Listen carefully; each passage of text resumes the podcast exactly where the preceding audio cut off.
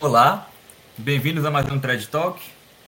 Hoje estamos aqui com dois convidados que estão aqui recorrentemente, né? É, sobretudo, né, quem mais aparece é o professor Carlos Nogueira e também o Pablo Cânovas. E hoje será um podcast um pouco diferente. Nosso podcast hoje vai como que orbitar né, ao redor do livro do Cardeal Caetano, que é o, um comentário ao Doente da Essência, né, livro de Santo Tomás de Aquino, que inclusive aí está sendo pela primeira vez no Brasil traduzido e lançado pela editora Contra Errores. Aí vamos fazer aí comentários sobre o, o próprio Cardeal Caetano, sobre a obra, né, que é um assunto bastante interessante, tange aí a filosofia atomista, né. Mas antes de tudo, e inclusive isso será agora uma prática recorrente nos nossos podcasts, né? Vamos rezar aqui uma Ave Maria por três intenções particulares, né? Muito especiais, que é primeiro pela conversão e santificação do Brasil, pelos sacerdotes e pelas vocações. Certo? Então, do Pai, do Filho e do Espírito Santo. Amém. Ave Maria, cheia de graça, o Senhor é convosco. Bendita sois vós entre as mulheres, e bendito o fruto do vosso ventre, Jesus. Santa Maria, Mãe Santa de Maria, Deus, Mãe de Deus, rogai por nós, pecadores, agora e na hora de nossa morte. Amém. Nossa, gente. Pai, Filho e Espírito Santo também. Então, gostaria aí logo de agradecer a vocês aí, professor Nogueira, Pablo. E pode começar aí, professor. Eu, eu preferiria que o Pablo eh, apresentasse o problema e me passasse a bola quando quisesse. Perfeito. Pode seguir então. Pois muito Corta bem. depois. De fato, vamos começar com o problema. É, há um ano atrás, exatamente um ano atrás, é, surgiu a ideia, é, sim, gratuita de. Bom, eu e o Lucas, o tradutor, estamos lá para fazer. Que tal traduzir um livro que nunca foi traduzido para o Brasil de um autor que sequer é conhecido aqui no Brasil? né? E daí surge a ideia de traduzir o comentário do Cardeal Caetano, Doente da Essência. né? Por que justamente esse título? Bem, é o primeiro, a primeira obra do Cardeal Caetano. é, em que ele escreve ainda em sua juventude, mas já com muita autoridade dentro da, da, da escola na época. E isso, nossa tradução passou por muitos perrengues. Foram seis meses de tradução, é, muita dificuldade, muita dificuldade, que seria a minha primeira tradução, e se eu não me engano seria a segunda do Lucas, né?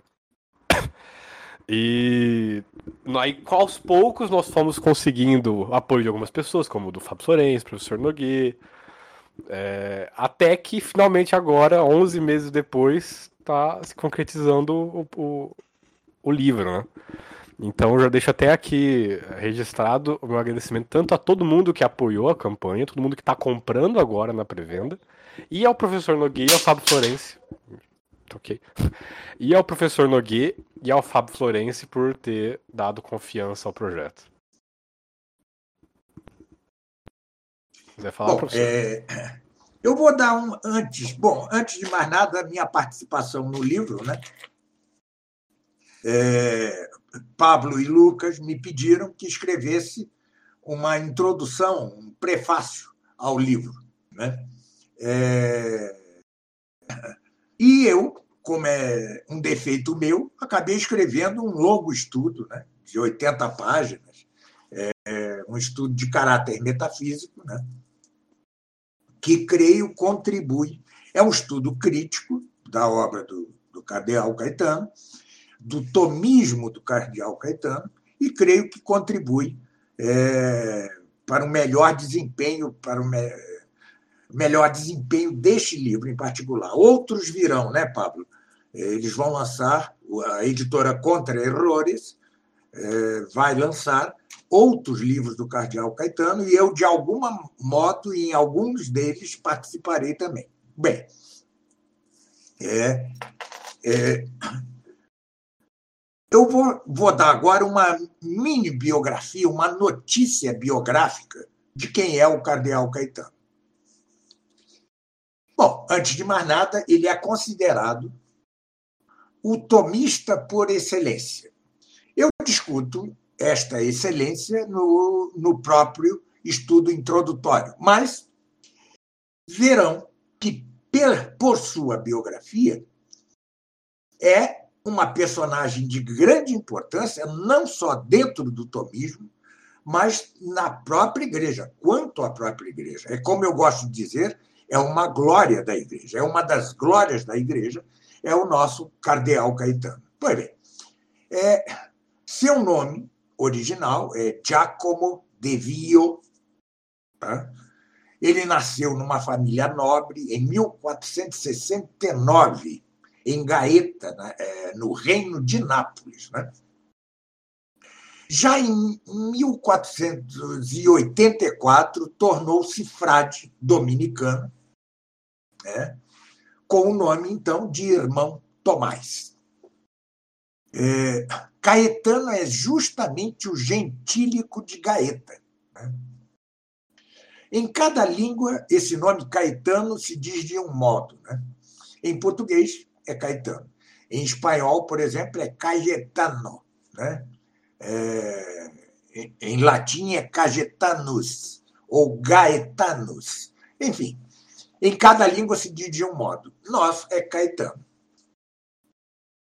Ele começa os estudos em Bolonha, os estudos de filosofia. É, esteve doente, interrompeu, mas foi é, enviado ao Studium Generale de Pádua, é, o Studium é, dos dominicanos, para concluir os estudos, é, e ali mesmo começa a sua carreira magisterial de professor. Poucos anos depois, é nomeado mestre-geral da Cátedra Conventual de Teologia e, é, no mesmo ano, é promovido a bacharel da universidade local. É, logo depois também é nomeado para a cátedra de metafísica dessa mesma universidade. Seu primeiro livro, como disse é, Cânovas, é este que a Contra Errores está oferecendo. Né? É o comentário ao Doente da Essência. Vejam que é tanto o primeiro livro do Cardeal Caetano, como o primeiro livro, mais propriamente livro, do nosso Santo Tomás. Há outros anteriores, mas ou pelo menos um anteriores, há certa discussão, mas sem é, um caráter mesmo de obra. Eram antes anotações de um estudante. Pois bem, é, o título original em latim é Commentaria Super Tractatum de Ent et Essentia Tome de, de Aquino. De Aquino. Bom, é, no ano seguinte, é, ele ocupa a cadeira de teologia da universidade, agora já não na Itália, de Pavie, na França. E aí vai permanecer até quase 1500. É, ele escreve logo um outro livro que vai ser lançado pela Contra Errores e que é, é umbilicalmente ligado a, a este que agora se lança, o Denominum Analogia, né? E esses dois livros é, eram é, correspondiam ao contexto da Universidade de Pádua, né? Em Pádua, na Universidade de Pádua, é, uma coisa, né? eu, como eu sempre digo, o tomismo, apesar de é, ter sido apoiado por sete séculos de papas, ele nunca foi perfeitamente hegemônico em nenhuma época nas universidades católicas. E assim era na Universidade de Pádua. Por um lado, predominava o aristotelismo averroísta, que curiosamente tinha sido condenado, né? É, é, e contra este averroísmo, é, o mesmo cardeal Caetano vai escrever em 1509 os seus comentários aos, a, a, aos três livros do De Anima, da alma, de Aristóteles. Por outro lado, predominava em Pádua o escotismo, né, os seguidores de Duns Scott, que eram tanto franciscanos é, como agostinianos. Todos eles eram seguidores de Duns Scott. A figura proeminente naquela universidade era o franciscano, franciscano Antônio Trombetta. Né? É, e é contra Trombetta e Duns Scott que é, é, o cardeal Caetano escreve este comentário ao doente da essência. Por isso eu digo na, na, em minha apresentação que Antes de tudo, esta é uma questão disputada contra Scott e Trombetta, no seio da qual ele comenta é, o livro de Santo Tomás. A rivalidade entre tomistas e escotistas em Pádua era tanto era aguda e, como sempre foi, e é, se dava tanto no âmbito da teologia como da filosofia. Para que se veja quando é, o cardeal Caetano, ainda não é cardeal, claro, começa a sua carreira universitária, não havia nem sequer ali, em Pádua, é, não havia sequer uma cadeira tomista. Né? Havia a cátedra Duns Scott, ocupada por um franciscano, e só em 1490 é que se constitui, constituiria uma cadeira de tomismo. Três anos depois, seria Caetano quem a viria a ocupar. Pois bem, em 1491, é, Caetano é ordenado sacerdote é, é, e seria é, também professor Necham na Universidade de Paris e na de Roma. Ele fica célebre, então, é, por uma disputa pública contra é, o herético Pico della Mirandola. Né? Uma, foi uma disputa ocorrida em Ferrara. Né? Em 1501, é nomeado procurador-geral da Ordem dos Pregadores e em 1507 se faz seu vigário-geral.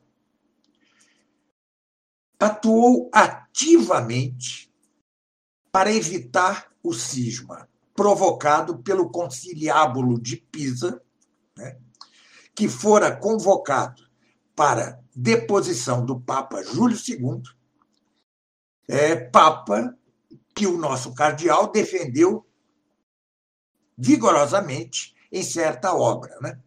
É,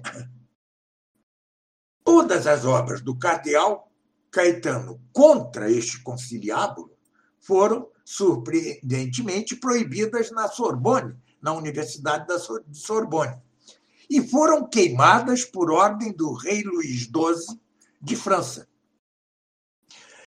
É, Para que se veja por que caminhos heréticos andava e cismáticos andava a França. Né? Já era o galicanismo, que é filho do absolutismo monárquico, que, cuja origem é, é Filipe o Belo, no já distante, no então já distante início do século XIV.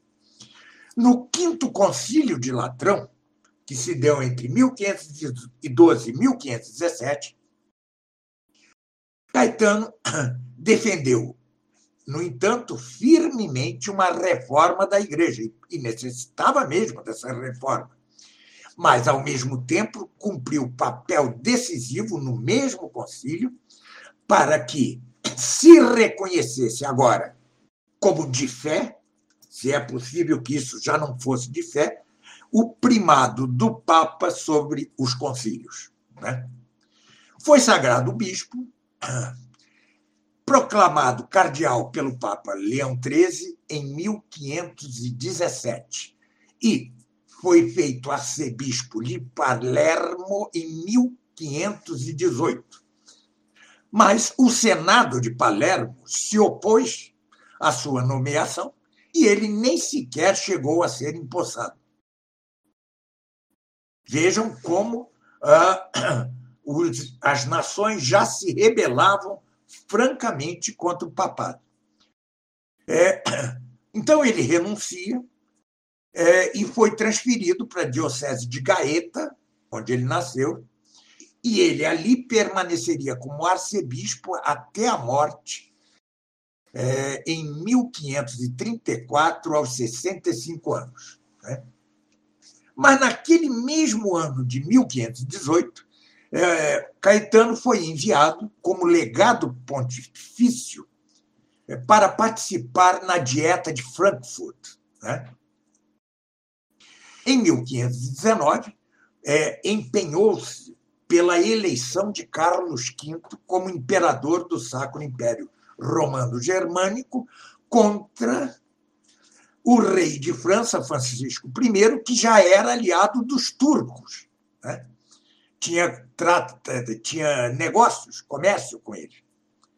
E ali mesmo né, é, fez de tudo para frear a, a malfadada e mal chamada reforma de Lutero.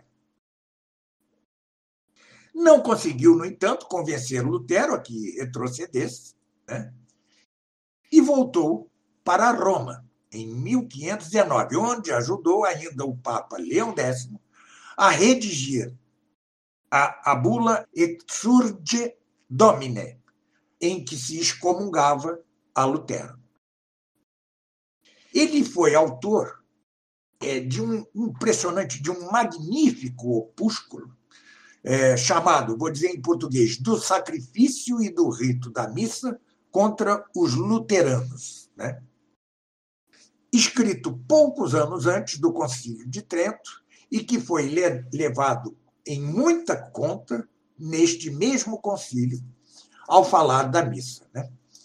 Neste opúsculo, é, Caetano é, demonstra contra os protestantes e, antecipadamente, contra a atual doutrina, desde o Vaticano II, né, a doutrina do mistério pascal, que o rito da missa tem caráter essencialmente sacrificial e não essencialmente memorial ou convivial. Convivial é de banquete, né? Convívio é sinônimo de banquete. Refeição. É, eis algumas das palavras dele é, nesse opúsculo admirável.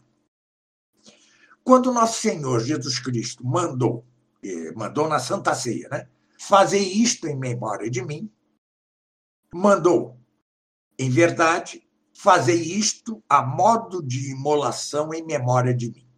Além disso, como a antiga Páscoa era figura da nova, a Páscoa dos judeus, fazer isto em memória de mim é, refere-se a que há que fazê-lo a modo de imolação, pois na antiga Páscoa se fazia deste modo.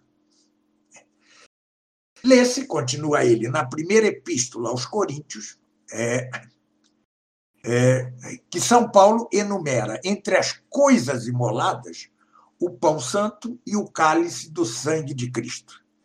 Ele trata nossa mesa como altar e diz que os que comem e bebem da mesa do Senhor comem e bebem coisas imoladas. Com isto, continua Caetano, fica claro, por um lado, que os apóstolos tinham entendido o mandato de Cristo fazer isto em memória de mim, como fazer a Eucaristia imolando-a. E, por outro lado, que na Igreja de Cristo, no tempo dos apóstolos, a Eucaristia era não só um sacramento, mas também um sacrifício. São palavras definitivas, né? definitivas, que quebram a coluna dorsal do protestantismo e da, do mistério pascal, coisa de que já tratei aqui, o mistério pascal, em algum podcast, é, quebra a coluna dorsal dessas heresias. Pois bem, em 1524, salvo engano, é, o nosso Caetano organizou a resistência contra os turcos na Alemanha, na Polônia, na Hungria. Né?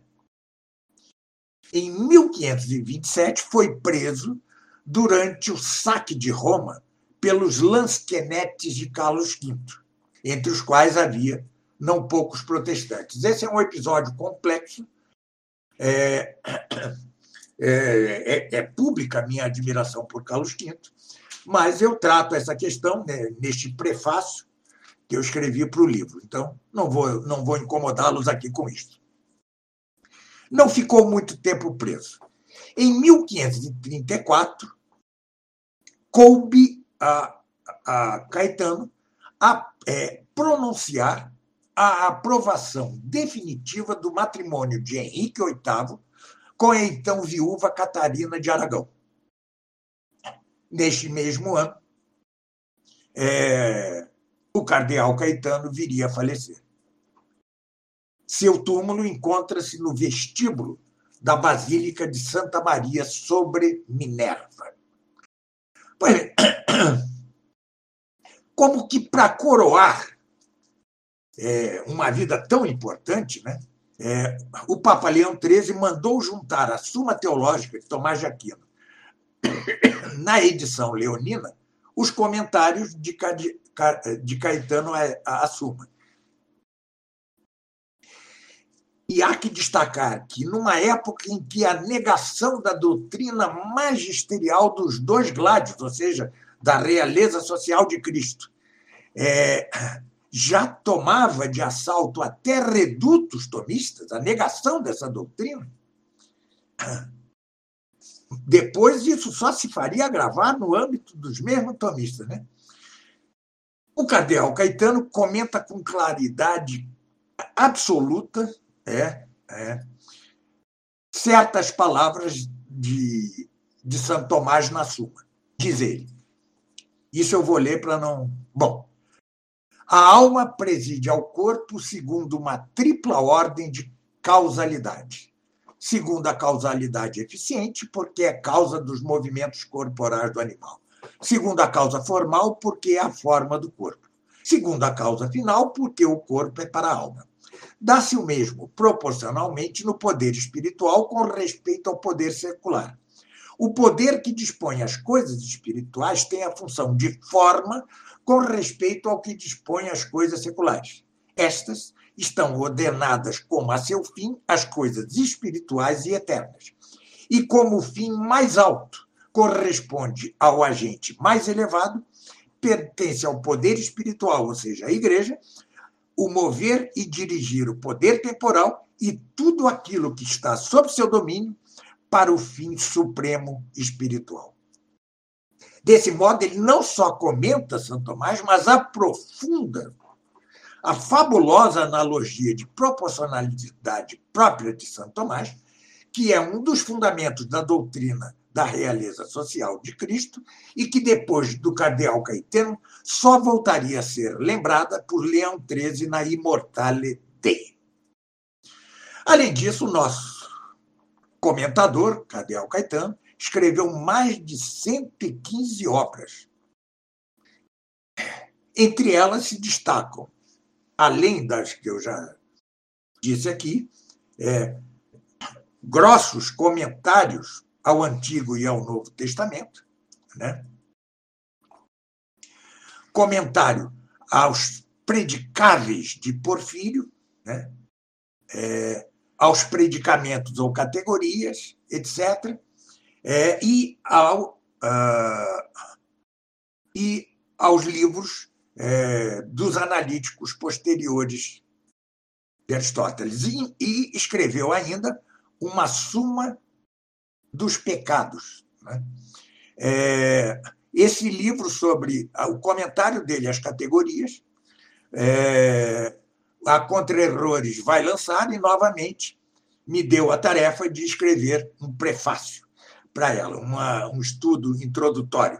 Eu já disse a, a Pablo Cânovas que só farei se ele me pagar depois um spa em São Paulo, porque é, é, é, um absurdo um rapaz de 20 anos explorar um velho de 50 anos.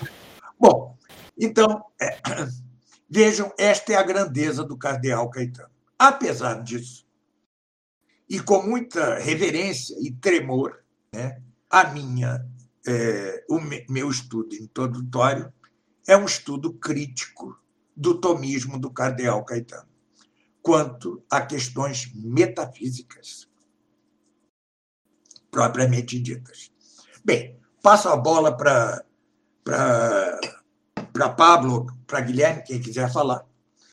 Eu gostaria só de, uma, fazer uma pergunta a título de curiosidade, porque, né, como o senhor explicou, o Cardeal Caetano é um autor de tamanha importância que nas edições leoninas, né, de, de São Tomás, ele foi ali, teve seus comentários inclusos. E mesmo assim, demorou 700 anos até ter uma tradução para o português, né? Aqui no Brasil, por que essa demora toda? Na verdade, tem outra, tem outra. Ah, outra? Não, é o português brasileiro, né? Mas é o português de ah. Portugal. E essa tradução foi feita lá no século XVII. É que o Cardel Caetano tem um livro chamado Súmula Peccati, se não me engano. É basicamente um livro, assim, de... de uh, caso de consciência, né? É... E ele tem tradução ao português. Só que é o português do século XVII, né? Então não é exatamente a primeira. é quase a primeira, né? Na verdade é. É, mas como o professor Nogueira fala na Suma, apenas analogicamente nós podemos dizer que duas etapas de uma língua se diz uma mesma. Então é a primeira. Pronto. Para todos os efeitos é a primeira, né? Porque século XVII, convenhamos. O nome do livro é Súmula de Peccatis. Súmula de Peccatis. Tem um desenho ali perdido. Tem cara de ser algum livro de teologia moral, né? É, é, é como ele é, sim, sim, de casos é de consciência, isso. como era a moda na época. Né? Hoje é, é, é esse arrolamento de casos de consciência, a redução da teologia moral a uma série, a uma série de casos de consciência, né? é um defeito, tá certo? Incrementou-se muito com os jesuítas, mas já participava o cardeal Caetano, e, é, para sua crítica, será preciso esperar, no século XX, o livro, um livro do, de Santiago Ramírez, OP, né? que comenta o Tratado da Beatitude, em que comenta o Tratado da Beatitude da Suma Teológica. E, mais recentemente, um livro do padre Calderon, chamado El Hombre Imagen de Dios. Né? É, então, teve de esperar-se muito para superar essa mania de casuística, né, que compromete até a obra gigante de Santo Afonso, que é a teologia moral. Né? Tá certo? É, junto a este defeito, há também o defeito de considerar, meio ao modo kantiano, a consciência. Tá certo? A consciência. Veja-se que o primeiro tratado da teologia moral de Santo Afonso é o Tratado da Consciência. Jamais Santo Tomás ou Aristóteles falaram nada de consciência, né? senão ampassa. Mas tá, já estou extrapolando aqui.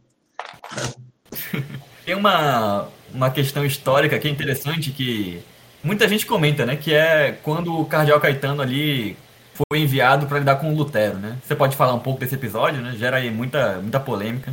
E é realmente bem interessante você imaginar, né? É, ele tentou que Lutero retrocedesse. Ele fez a mesma coisa que seu aliado Carlos V, tá certo? O imperador do Sacro Império Romano Germânico. É, o, o, o, eles antes, não só eles dois, mas o próprio Concílio de Trento, o, o Concílio de Trento convidou os protestantes a participar do concílio. Né? O único que era mais acessível entre os protestantes era Melanchthon, tá certo? Mas ele ficou sozinho e não houve a participação. A igreja demorou a, a, a apartar-se totalmente deles. Da mesma forma, o cardeal Caetano e é, o, o, imperador Carlos V tentaram a todo custo que, é, que Lutero voltasse atrás.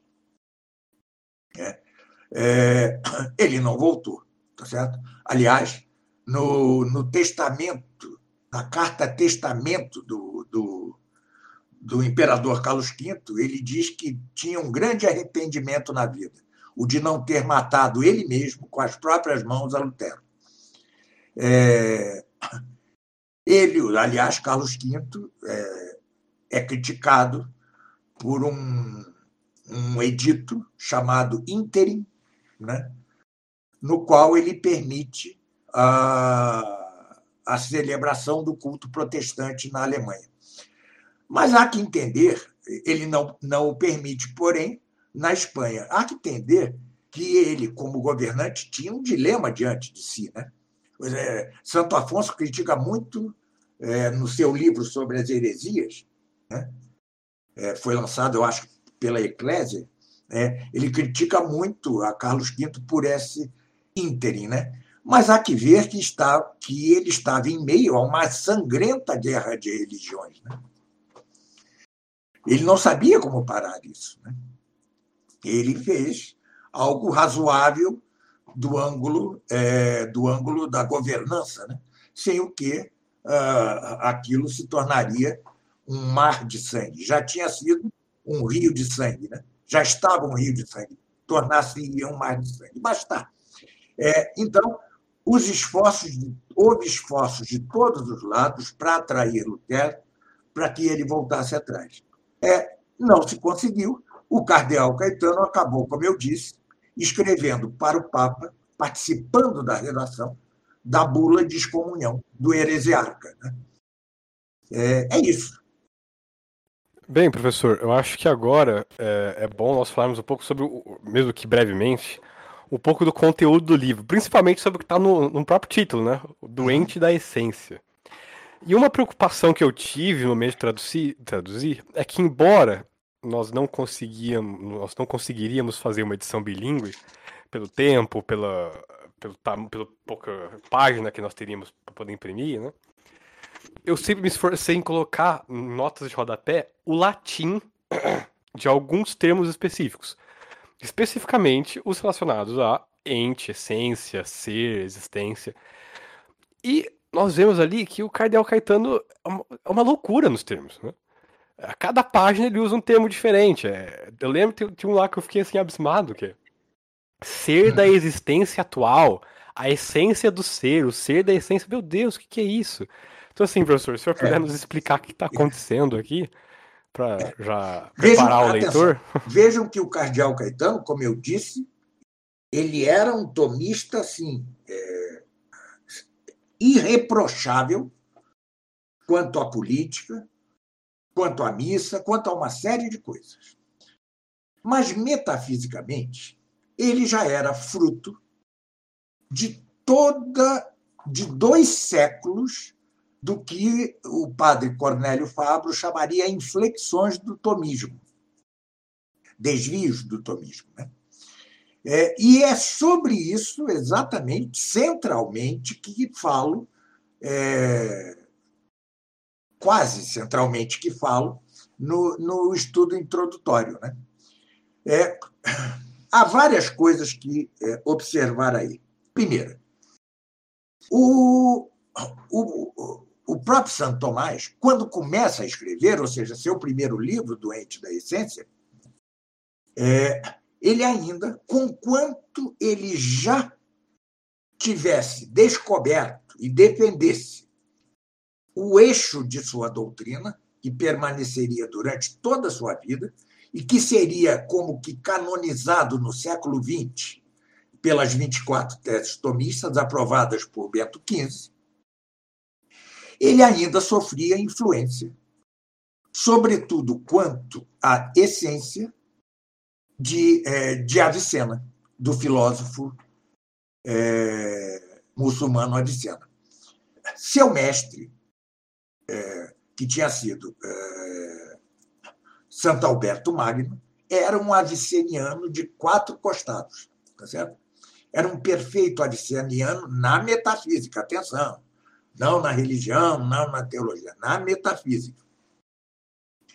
E ele, conquanto visse as limitações de Avicena, não deixou de ser influído um pouco por Santo Alberto Magno. É, além do mais, o ambiente geral era de predomínio do avicenismo, do boecismo, ou seja, os seguidores de Boécio, né? É, e os seguidores de Santo Agostinho. Aristóteles era um, era um semi-desconhecido, e naquilo que ele era conhecido, é, o era através de traduções de segunda mão, ou de quarta mão, do grego para o siríaco, do siríaco para o árabe, do árabe para o latino. Ou seja, quando chegava à Europa, Aristóteles estava completamente deformado e visto pelas lentes míopes de Avicena e Averroes, os dois maiores filósofos é, muçulmanos. Bom, então, um dos defeitos da escola tomista, já desde a morte de Santo Tomás, foi considerar que a doutrina de Santo Tomás foi imutável ao longo de toda a sua vida. Razão por quê? Permaneceram ancorados, ou melhor, atolados no doente da essência. Bom, o segundo fator é que a inteligência de Santo Tomás era angélica, quase angélica, era quase miraculosa. Ele alcançava, ele penetrava regiões metafísicas que seus discípulos foram incapazes de acompanhar, por melhor que fosse. E já vimos que o Cadel Caetano foi um gigante.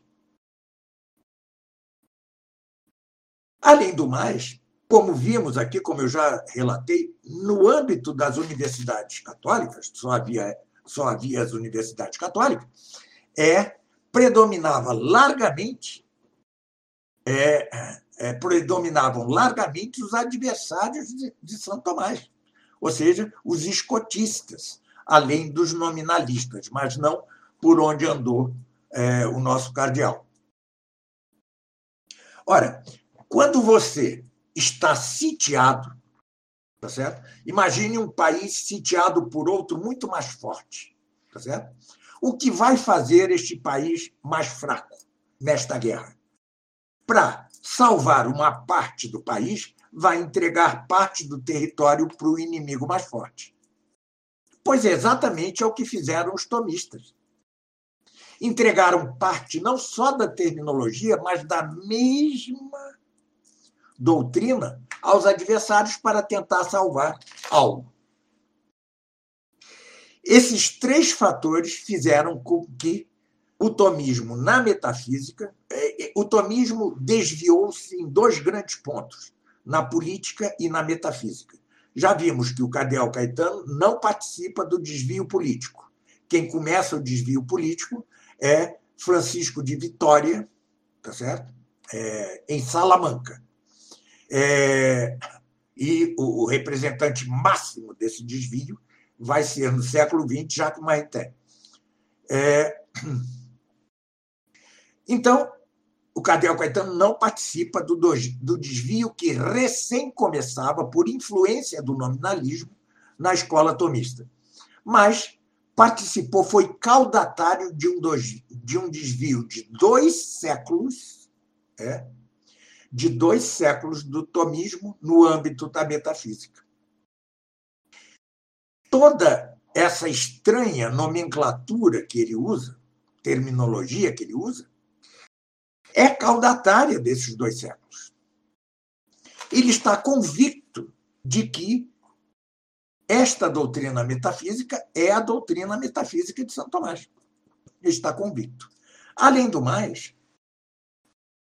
havia dois livros de muita fama, muito usados na universidade, desde o século XV, né, que se consideravam fosse, fossem de Santo Tomás, que se considerava fossem de Santo Tomás. E não o eram. Né? É um sobre o gênero, tá certo? que hoje supõe, hoje se supõe, fosse de Thomas. É... Como era o nome dele? Esqueci, perdão. E o outro era a suma de toda a lógica aristotélica, que, para mim, na minha opinião, isso é opinião minha, é, na verdade, de Hervé de Nadelec, Nadalek, né? um tomista desviado. Na lógica também. Aliás, esse é o terceiro domínio de desvio, perdão. Lógica, política e metafísica. Os desvios da lógica e da metafísica estão presentes no doente da essência. tanto terminologicamente como em termos de conteúdo. Tá? É, exatamente para mostrá-lo, explicá-lo, é que eu escrevi, é, aceitei o pedido do, do Pablo e do Lucas para escrever o estudo introdutório, que eu pensava que era um prefácio e terminou sendo um estudo introdutório de 80 páginas. Pois bem, ali eu mostro a origem disso tudo e mostro a verdadeira doutrina do, de Santo Tomás maduro, não do Santo Tomás jovem, não do Santo Tomás do doente da essência, mas o Santo Tomás, a partir da Suma contra os Gentios, até a obra máxima dele, que é a Suma Teológica, né? junto com é, o, opúsculo sobre as substâncias separadas, o compêndio de teologia, que eu traduzi, é, enfim. É, eu faço uma ampla exposição da, do que eu chamo a ascensão metafísica em Santo Tomás. E mostro, por comparação, é, que é, a interpretação doutrinal e terminológica de, do cardeal Caetano, é, que herdou esses problemas e, em certo sentido, os aprofundou, é, é não é condizente com o tomismo maduro de Santo Tomás. Aliás, não é condizente com o tomismo de Santo Tomás nunca. Sucede apenas que, em sua juventude, ele tinha certa influência e certa terminologia que levou os tomistas a engano. Né? Como eu gosto de dizer, hoje, quando o tomismo é mais marginal que nunca, está à margem não só da sociedade, senão que está totalmente à margem da universidade, é, salvo pequenas ilhotas, né, é, é mais fácil hoje voltar ao pensamento prístino, ao pensamento original de Santo Tomás. É, é, já não temos de ceder território aos inimigos. Não temos de combater diretamente, frente a frente, os inimigos. Apenas teoricamente, nós escrevemos livros, escrevemos textos, damos cursos, etc. e tal. Marginalmente. Então, é possível hoje é, retornar perfeitamente ao tomismo, à doutrina original. O nosso Caetano, pelo que vocês viram pela breve notícia biográfica que eu tive, teve uma vida, como aliás foi a vida de Santo Tomás, uma vida de combate. Mas não combate como o que eu travo, por exemplo, que é um combate livresco, é um combate, é, é um combate em cursos, etc. e tal. Era um combate é, tete a tete, tete a tete, ou seja, cara a cara, frente a frente, num clima aguerrido, é, cercado de heresias, cismas, de conciliábulos é, cismáticos, etc. E ele, no meio deste fogo cerrado, foi um herói, um herói do tomismo. Mas havemos de separar, em honra da própria pureza da doutrina de Santo Tomás, a heroicidade, o heroísmo dos tomistas, que quase sempre foi gigante no combate às heresias, no combate aos adversários do tomismo. Lembremos que é, Repito, enquanto com quantos papas sempre tivessem apoiado a doutrina de Santo Tomás, a partir de João 22, no século XIV, nunca o tomismo é, se fez hegemônico ou majoritário na universidade. Eu, eu não cito isso no que eu vou dizer agora, eu não digo no, no estudo introdutório, mas digo em outro lugar, não sei onde agora. Talvez em algum podcast aqui com o Guilherme. É, há um tomista, Mansell, é, dominicano, que escreveu um livro, A Essência do Tomismo. Eu discuto um pouco, aliás, este livro na apresentação do livro, na, no estudo introdutório do livro do, de Caetano. E é ele quase. Isso era na década de 1930. Ou seja, depois de Leão XIII e da volta ao tomismo, depois da, da palavra de ordem de São Pio X e de Atomás, é, depois da aprovação por Bento XV da, das 24 teses tomistas, que é uma espécie de canonização da metafísica tomista, depois do tomismo visceral de Pio XI, sobretudo na Quas Primas, né? ele ainda dizia, o Manser, esse o referido Manser, é, é, ele quase que no prefácio ele pede perdão por defender o tomismo. Era uma tese universitária, ele, esse livro seu é um, uma tese de mestrado ou doutorado, já não lembro. E ele quase que, como que pede perdão. Né? Então, devemos ser equilibrados quanto ao cardeal Caetano. Antes de tudo, reconhecer que foi um gigante, uma glória, não só da igreja, como do tomismo, e razão porque, é, a justo título, é considerado o mestre auxiliar por excelência de Santo Tomás. Mas também em prol da verdade e em prol da mesma dignidade da doutrina tomista, é preciso reconhecer que, no âmbito da lógica e da metafísica, houve constante e progressivo desvio entre os tomistas com respeito à doutrina de Santo Tomás. Repito, não era fácil, no meio dessa guerra é, quase sangrenta, é, é, voltar à prístina pureza do tomismo. Fizeram o possível, fizeram até muito, e graças a homens como o Cardeal Caetano, o tomismo chega até hoje e pôde ser como que canonizado por esses quatro papas, ou seja, Leão XIII, São Pio X, Bento XV e Pio XI. Né? Pio XI disse a seguinte e é, inesquecível frase: O tomismo é a única doutrina que a Igreja fez sua.